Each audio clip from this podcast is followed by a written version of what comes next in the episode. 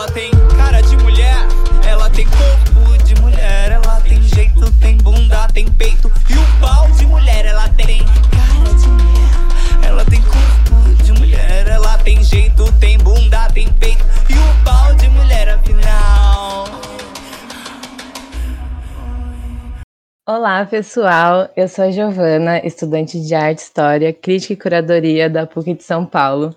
E eu tô aqui com a equipe do Brasil para a gente começar a segunda temporada do podcast da Rede Latino-Americana de Estudantes de História da Arte. Nessa temporada, a gente vai tratar de assuntos que se relacionam com arte e política. E nesse episódio, a gente tem a presença da. Maravilhosa! Deusa na Terra, a grande mais mais, Manica Deniker. Estudante de Teoria, Crítica e História da Arte na Universidade de Brasília. E também tem. É, eu sou Isabelle Baroni, eu estudo História da Arte na Universidade da, do Estado do Rio de Janeiro, no Rio de Janeiro. Eu sou a Carol e eu estudo História da Arte na URGS, no Rio Grande do Sul, em Porto Alegre. Bom, e para esse episódio, a gente determinou o tema de gênero e arte. E a gente entendeu que seria fundamental a gente começar discutindo um pouco sobre como pensamos o, o gênero no Brasil a partir das nossas referências imagéticas e culturais, né? Considerando que somos um país colônia e que ainda sobre um processo de colonização do saber e da sexualidade temos diversos problemas com essa construção que existe um, do homem moderno europeu e todo o impacto que isso tem na construção do gênero no Brasil. E aí, então, é, adorei falar nisso, porque já começar com essa questão de que somos uma colônia, porque a nossa grande, nossa grande foco aqui é pensar nessa na arte brasileira no momento, como essas criações e reivindicações corpóreas, já que a gente tem que lidar com a descolonização, né? Todas as pessoas, é, independente da raça, tem que lidar com essa descolonização. E isso inclui é, entender e produzir ou consumir outras epistemologias que não são euro ou yankee centradas, né? E como no Brasil, que é um país que a gente, diferente da resto da América Latina, a nossa quase maioria da população é negra, e uma grande parte é indígena ainda, a gente passa por um outro lugar de criação, reivindicação, que é ancestral e outras ancestralidades, né, que não europeia. Então, para a gente, as construções de epistemologias, elas também passam pela criação, a, a essa invenção de memórias, e a nossa vivência top, sobretudo, como uma grande, uma grande pulsão e muita arte travesti sendo feita, o Jairo também ganhou um outro lugar de discussão que está sempre conversando com raça. Mas eu acho que é muito importante a gente pensar no Brasil, principalmente um país que foi miscigenado por uma, um projeto político, projeto do Estado, nação, de acabar com raças, para que fosse só branco, como essa resistência de corpas não brancas participa da história da arte. A gente pega, por exemplo, como foi a história da arte, já pensando em gênero também, tradicional, a europeia, em que tem a pomposidade feminina e a coragem masculina nas pinturas, né, nos retratos das cortes, e chega no Brasil, já que o Brasil foi colonizado em 1500, e a gente já começa a ter produção artística em 1600, mais ou menos. É uma produção que a gente chama aqui no Brasil de produção da história brasileira de a Brasil Colônia, a arte do Brasil Colônia. Então, como a gente já começa a pensar o nosso gênero no Brasil, é, a partir dos referenciais eurocêntricos que são fundamentadas no patriarcado. E toda aquela questão da, da realeza patriarcal e a separação binária de gênero. Então, como a nossa arte brasileira ela teve que passar por várias, e tem até hoje, várias tensões e camadas de descolonização para conseguir falar em outras epistemologias. Eu acho interessante essa discussão de, de referências, assim, né, imagéticas, porque é isso, né? Do mesmo jeito que a pintura, por muitos anos, e algumas até hoje serve a essa construção racial, né? Então, a, a, pintura acadêmica brasileira tem essa coisa muito forte de, de mostrar esse ideal de raças, né, que existe no projeto de Estado mesmo. a gente também sofre com essa construção de referências de gêneros, né, de gêneros binários e o papel dado a cada um deles, como a gente precisa performar cada um deles. Quando a Manica fala sobre essas outras epistemologias e tudo mais, eu penso no papel da arte contemporânea que discute é, essas novas referências hoje, sabe? E que abre um campo de possibilidades e que a gente possa se alimentar de novas imagens e de outros eixos culturais para que a gente consiga expandir o nosso próprio corpo, né? O entendimento do nosso próprio corpo. Total. Enquanto Monica falava, eu lembrei do conceito da Lélia de americanidade, né, da experiência comum das mulheres, homens, pessoas não binárias, travestis, enfim, negros, e também indígenas, né? Essa, eu, eu não sei se o conceito da Lélia, para mim, eu acho muito importante, assim, né? quando a gente fala das nossas epistemologias aqui, do dito, né, do global, um, eu penso muito nesse, nessa questão também de como desde sempre, né, esse apoio assim que a gente tem na própria filosofia ocidental, que é uma filosofia completamente binária, até nos seus conceitos, né, que muitas vezes acaba sendo um limitante, né, limitando a nossa forma de fazer uh, a nossa pesquisa enquanto historiadores da arte, né. Então, como é importante a gente fugir, não fugir dessa forma, mas talvez olhar de uma forma crítica até para os teóricos, que a gente vai ver que tem muita teoria de gênero por aí espalhada pelo mundo, uh, europeias e estadunidenses, né? Tentar fugir dessa, dessa noção que normalmente é muito calcada num, numa filosofia kantiana completamente engessada que aqui não serve para gente. Eu acho que terceiro mundo, é, em geral, a gente sempre sofreu com, com a influência é, desse, desse ideal europeu e, e, a arte acaba sofrendo, né? E agora é, a gente está tendo uma renascença, assim, é, na arte contemporânea de reivindicação, assim, na Índia com seu terceiro gênero, no Brasil é, ambiguidade, é, essa, essa, a falta de dicotomia e a conversa sempre com raças. É, então, assim, é uma conversa que finalmente a gente está atacando, né? Porque é, já era hora. Assim. Pois é, eu acho que uma coisa que a Carol, a Carol falou muito importante foi como essa, o pensamento, até mesmo de reivindicação de gênero moderno, né? De essas lutas de repensar gênero, esse pensamento europeu e yankee não serve pra gente no Brasil. O nosso sul global não, não tem cabimento, né? E isso passa pela questão de como queer no Brasil não pode existir porque não faz sentido, e outras questõezinhas, mas eu, o shade dela. É, eu, eu achei ótimo. Mas aí eu fiquei pensando é, no que você falou sobre. Trouxe a Lélia, né? Perfeitamente. Isso me, me lembrou da Uira, pro- Uira Sodoma, né?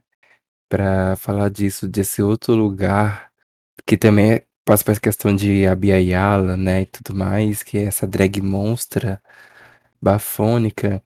Que ela fala muito bem disso, né? Porque é uma drag, então ela parte desse lugar de, da, do que é o gênero, né? Como o gênero se define, como o gênero também pode ser uma coisa frágil, quanto definição e quanto barreiras de uma corpo. E ela vai pensar nisso aqui, ela, assim, a Uira é bióloga, formada, doutora em biologia, trabalha com preservação ambiental indígena. Ela começou a fazer essa drag monstra, ela chama de drag monstra mesmo, né? Porque existem várias drags na cultura drag queen, a cultura LGBT, existem vários tipos de drag. E aí uma delas é a drag monstra, que é essa drag que ela é mais horripilante, que ela não tá ali pra servir a beleza, mas servir um certo horror. E aí ela fala que ela, ela constrói sempre que ela vai se montar de drag num lugar, ela pega elementos daquele lugar. E então se ela vai se montar no, em, sei lá, em Fortaleza, ela vai na praça de Fortaleza, vai na floresta de Fortaleza, nos parques, pegar elementos da natureza para que ela monte a drag, a drag naquele dia, naquele momento, e depois ela devolve para a natureza, né? Então a Uira também já tem uma outra percepção de gênero, enquanto indígena e tudo mais, que é como o gênero é, participação natural, né? Porque a gente começou, acostumou, acho que a gente, todo mundo que pensa gênero hoje em dia, né? A só bater uma frase com o ponto final de que gênero é, é construção social. Mas isso também tem várias tensões. E o que significa essa construção social também, né? Por, como assim? O onde é que isso vai parar? E a Uira, ela expande isso, traz um, atravessamento que é gênero também é natureza, né? Pela vivência, é, como a gente falou, uma outra epistemologia.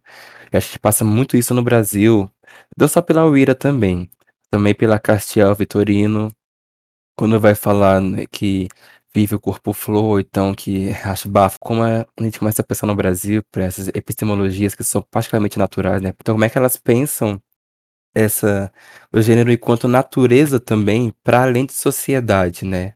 Ai, meu Deus, é muito babadeira isso, né? Eu amo Will.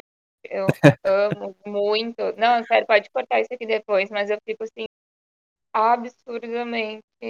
abs- Porque eu, eu não sei, sabe, mas eu acho que isso é tão importante a gente pegar isso, reivindicar e ter várias formas. Porque é bem isso, né? O que não é essa coisa que talvez não seja tão. não faz parte da natureza é esse papel de gênero imposto, que é uma coisa completamente europeia que aí veio. As pessoas não podem viver a sua vida, digamos, né? Elas têm que seguir papéis. Isso é, é o fim da várzea. Nossa, perfeito, perfeito. Eu acho que assim, é isso que você falou é um, é um ponto muito legal de discutir, né? Como é que o gênero a gente vive ele de forma intuitiva pela nossa construção colonial enquanto uma obrigação a ser cumprida, né? Como se fosse um trabalho. Por isso que o Neto aqui vão falar, patriarcado, né, tá intimamente ligado com a relação de classes, porque tem essa questão de como a família vai ser constituída para que também sirva para o, trabalho e para o consumo, né? Então, como essa é uma obrigação, uma tarefa a ser cumprida, para que a gente nem, nem se, não é sobre fazer sentido para nossa vida, né? Ai, não, eu cumpro isso aqui para que eu tenha sentido, mas é uma, uma coisa muito mais de eu cumpro esse, esse gênero aqui que me de- determinaram quando eu nasci, para que eu continue na sociedade, porque a gente vê nas histórias de quem decide, diverte da norma heteronormati da heteronormatividade, como essa fuga da norma do gênero, ela implica na sua exclusão social, de cara. Que começa pela Exato. família, também vai pro resto da Uhum. sociedade. Então, como Exato. também a nossa vivência de gênero, ela tá muito ligada com a aceitação e a possibilidade de estar em sociedade, né? O que é um grande problema, na real. Exato. E a Constituição também da acumulação, né? A acumulação, se tu não é uma família convencional, aquele casal hétero que pode ter um herdeiro que vai juntar, né? O acúmulo de vocês por gerações, então a tua família não faz sentido, porque a família tradicional é justamente isso, né? Só para acumular bens, acumular dinheiro, e não para ser de fato um espaço de amor, né? Ela é uma instituição completamente capitalizada, voltada para o acúmulo, né? Babado.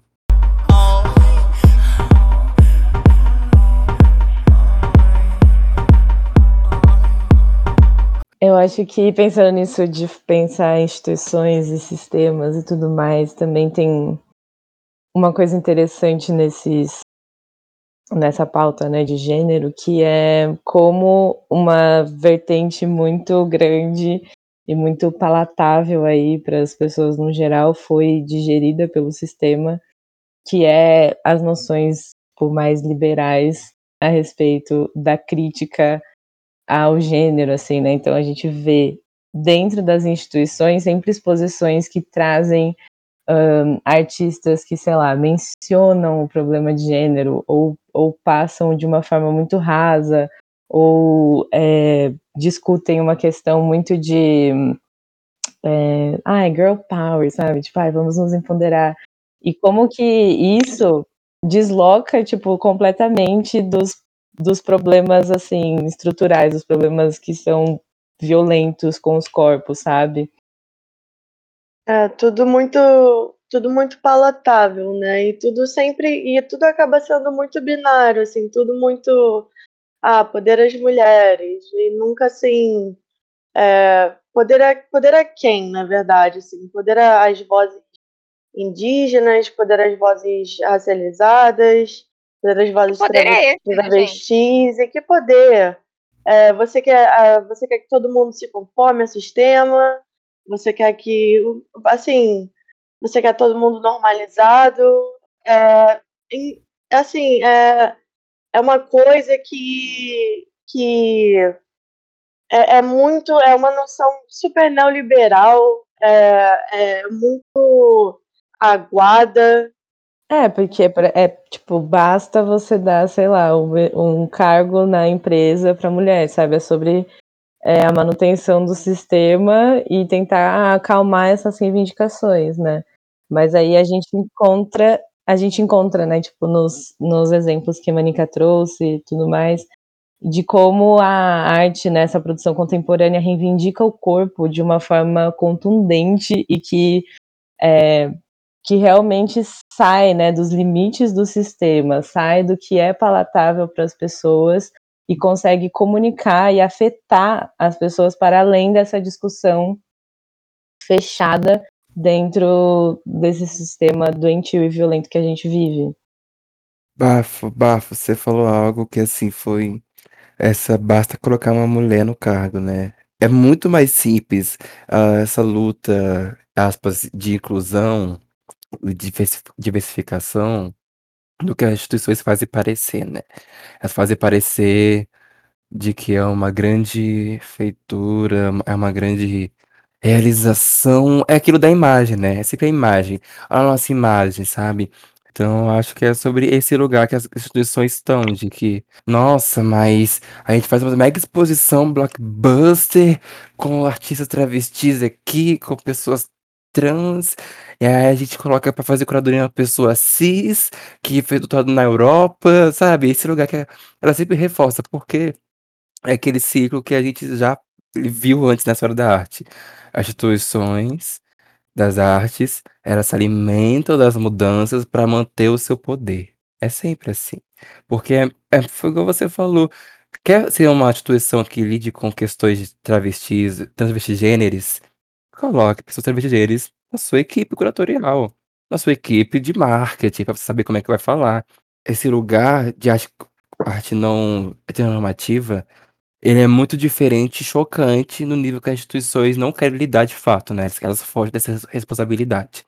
Pra pensar nisso, eu acho que o melhor exemplo é Giuseppe Campuzano, que foi, assim, a grande mona para discutir instituição de arte e corpo a travesti, travestigêneres, porque foi a pessoa que literalmente incorporou o museu, né. Quando ela começou com o Museu Travesti del Perú, "Alô, rei latino-americano da arte, olá que tal, aqui estamos com nuestro espanhol". Mas quando ela começou com o Museu Travesti, travesti, né, no português, eh, foi surreal, porque a Mona ela literalmente falou isso. Ela ela fazia na rua, ela pegava as imagens de notícias de torturas, violência contra travestis, colocava as fotos no próprio corpo e profetava fotos de tortura na rua para as pessoas cis nas nas praças, né, e ela e ela falava isso, que ela ela se travestiu de museu para travestir o museu. E isso é bafônico para pensar nessa revisão do do que é a arte, como ela funciona, como funciona o sistema da arte, como ele tem que mudar hoje em dia com urgência, né.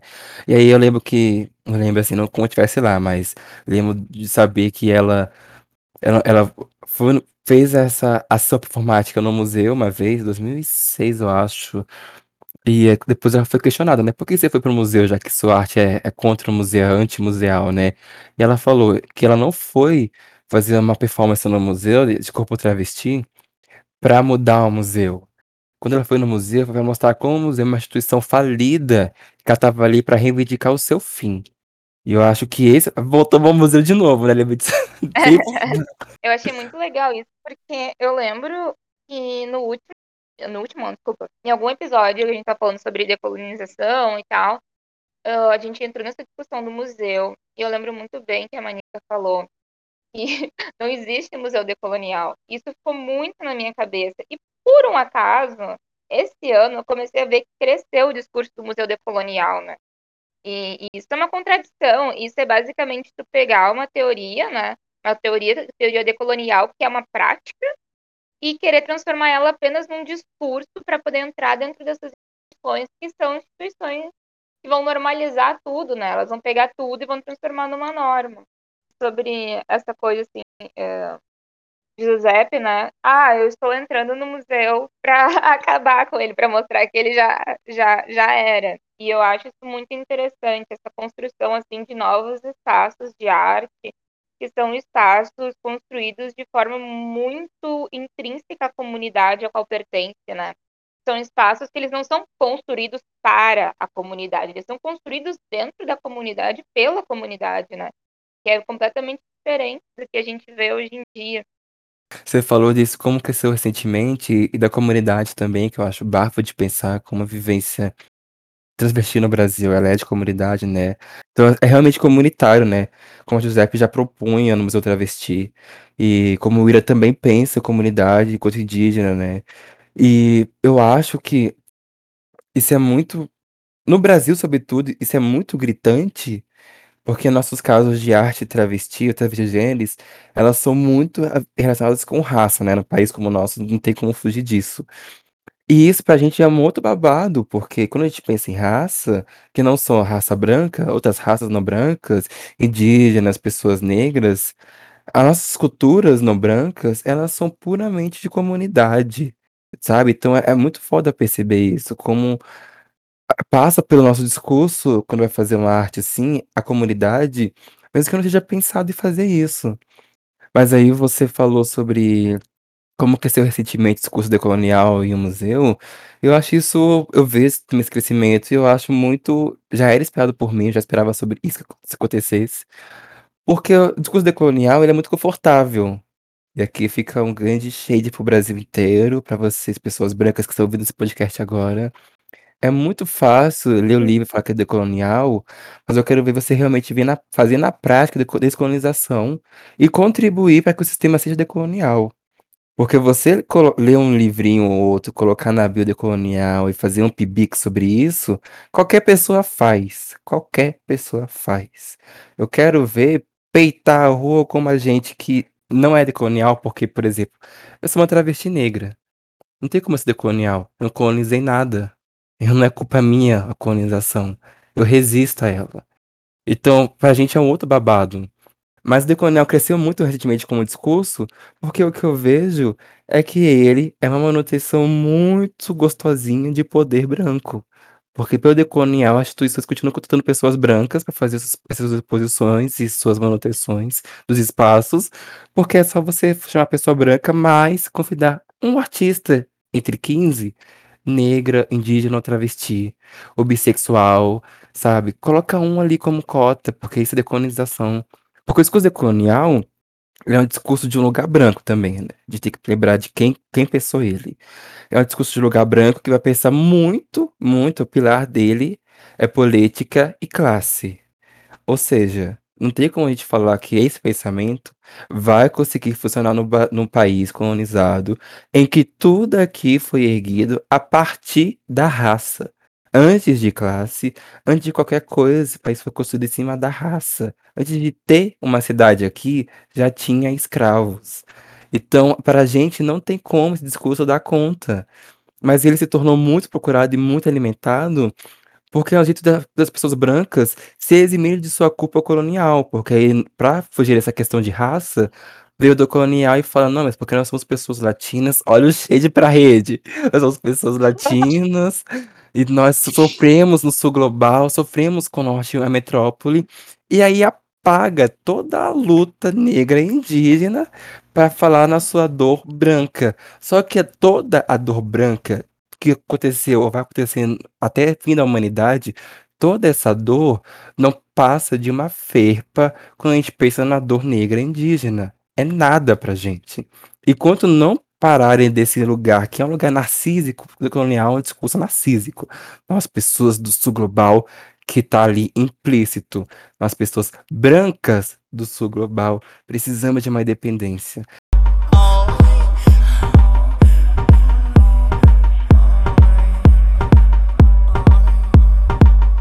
Retomar a questão antes que eu ia retomar na que eu queria dizer que ela talvez ela entre, assim, mas uma coisa que, que eu queria ter comentado mais mesmo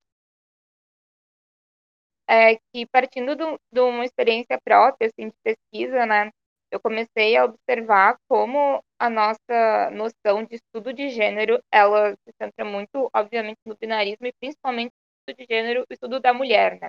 As pessoas confundem o que é estudar mulher, cis, branca, e o que é estudar gênero, né? Eu lembro que quando eu estava estudando algumas questões relacionadas a essa figura, né, dessa, dessa construção da mulher, comecei a pensar que, na real, a gente não está estudando gênero quando a gente faz isso, a gente está estudando a condição da mulher. Estudar gênero é muito mais complexo do que isso, né? E isso é uma herança também. Se a gente for parar para pensar dessas uh, epistemologias europeias e norte-americanas que se centram nessa figura, uh, como é que eu posso falar? Essa figura meio essa figura sem, sem especificidades, né? Tipo, eles jogam um discurso falando mulher ali e ok, né? Parece que serve para tudo, parece uma carta meio coringa, sendo que na verdade seria bom que a gente pensasse quem é essa mulher, né? Que fala, né? Da onde se fala dela, desses espaços. E essas contribuições, assim, que eu vejo, por exemplo, dentro dos espaços institucionais relacionados a gênero. Ai, gente, sério é muito complicado, é muito chato, eu não aguento mais. Se eu ver outra, outra exposição falando de mulheres na arte, eu acho que eu vou ter um treco, sabe? Porque é chato. Eu não sei se vocês lembram daquela. Opa, desculpa, daquela bucetona vermelha lá. Gente. Ai, Ai, Deus. a famosa buceta. Parar com esses signos também, né? Tipo, esses símbolos, assim, porque saiu uma exposição agora, que o nome é Vozes Agudas. E é só exposição, digamos, de. E eu fiquei pensando, cara, minha voz não é aguda. Eu sou uma mulher cis e minha voz é uma voz que não é aguda.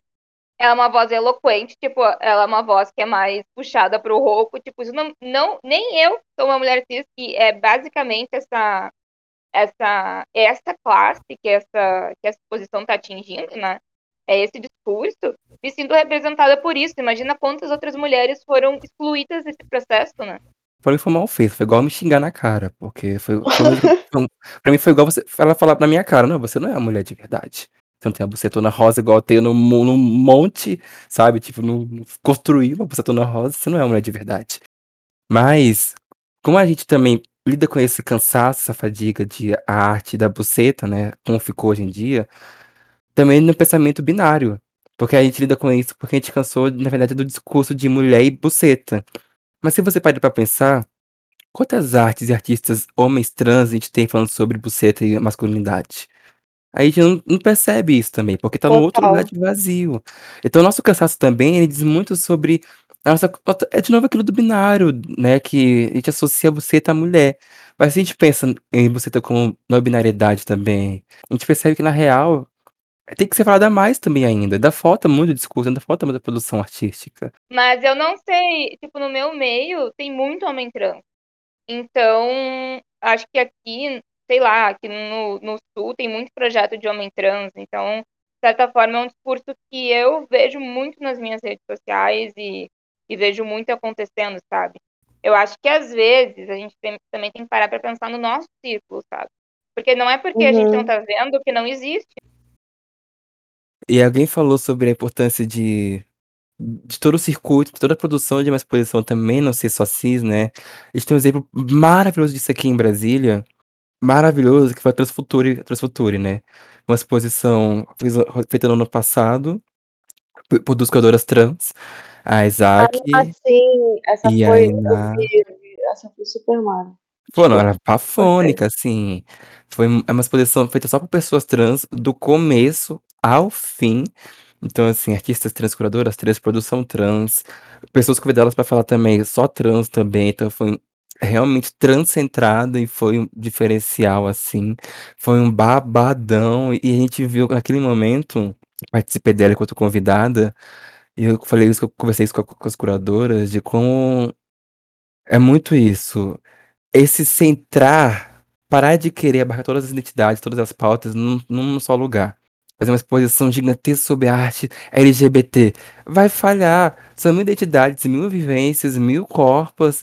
parar de querer lidar com tudo de uma vez e voltar aquele, aquela pausa de não, mas eu sou capaz de lidar com quais questões, enquanto curadora, enquanto produtora, enquanto instituição que seja, sabe? O que, o que eu posso lidar para que eu não caia no lugar de só fazer trabalho de cotas? Colocar um ou outro ali, acho que tá fazendo um bom trabalho só porque tá fazendo uma curadoria grande. E aí, eu acho que nessa vibe de discutir visibilidade de corpos não cis, mas também que, né, também tô num outro lugar que às vezes a gente não percebe, produção artística, com pessoas não binárias. Tem Alice Paraíso, uma mona bafônica das artes, assim, que fez muito performance e hoje dia trabalha mais com artes em metal, lembra, lembra muito construtivismo e, né, e a Lígia, Liz, Lígia. Mas tem uma obra da Liz que ela faz um, um salão paraíso. Ela brinca com isso, do, do que é feminilidade, do que é masculinidade, do que é gênero, né? Ela traz isso para um, um salão e ela conversa com as pessoas. Ela faz a unha das pessoas de verdade, no meio da rua, numa galeria que seja. E vai conversando, conversando com a pessoa e vai ali tentando, sabe? Mostra, bota pra jogo. Então tem foto de tipo pais, homens cis pais que foram no Salão Paraíso numa exposição, pintaram a unha de rosa, tiraram foto, sabe? Então como ela coloca pra jogo isso. Também tem uma outra, outra, obra dela, que ela esqueci o nome agora, que ela, ela tá só de sunga, e acho que a sunga era calcinha, no meio de uma praça, e aí uma outra pessoa dela, uma assistente, cobre ela com papel rosa, papel mesmo, e vai colando, e faz o vestido pra ela rosa de papel. E como muda no momento a percepção das pessoas sobre ela, né? Ela deixa de ser vista como homem, vai ser vista como uma mulher e fala, nossa, que linda as pessoas, né? Nossa, que linda. E, e ela bota pra jogo também isso de como gênero, gênero também é uma coisa. Como a Lin fala, linda quebrada. Gênero é uma fumaça, né? Perfeita, Liz maravilhosa. E aí eu acho que eu queria muito trazer uma fala da Liz que talvez seja sintetizante de muitas coisas que a gente discutiu, que a Liz também vem como essa artista que, que vai se dedicar a reconstruir essas ideias violentas que a gente tem sobre gênero e diversas vivências, né? E ela faz muito isso se aludindo diretamente a estéticas modernas do Brasil. Bom, então vamos lá, vou começar a fala aqui, abre aspas.